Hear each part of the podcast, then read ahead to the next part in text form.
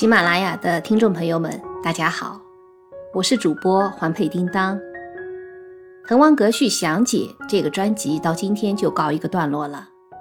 这些内容是当时在环佩叮当阅读屋 Zoom 线上阅读课的后期的整理。没有想到在上传平台以后，受到大家如此的喜爱和好评。阅读本是寻常事，繁华尽处遇知音。在这里。对大家的关注、订阅和分享表示深深的感谢。同时，我也看到很多朋友在节目下方的留言，在这里呢，我也做一个简短的回答。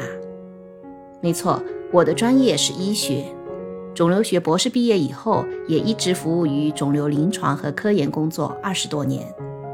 文学艺术是我自小的爱好，通过开办环佩叮当阅读屋。也在实践活动当中更深刻地感受到，文学艺术和医学对于身心健康来说是同源相通、功效互补的。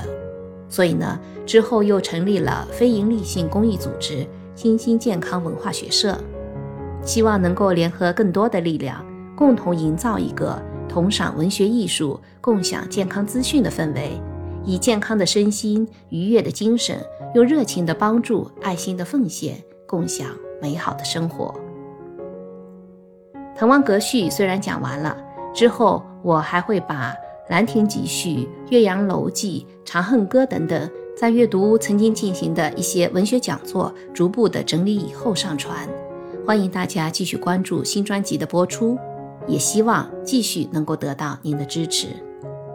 如果您对参加环佩叮当阅读屋的阅读活动，以及对加入新兴健康文化学社感兴趣的话，欢迎关注微信公众号“环佩叮当阅读屋”，也欢迎添加微信号和我们联系。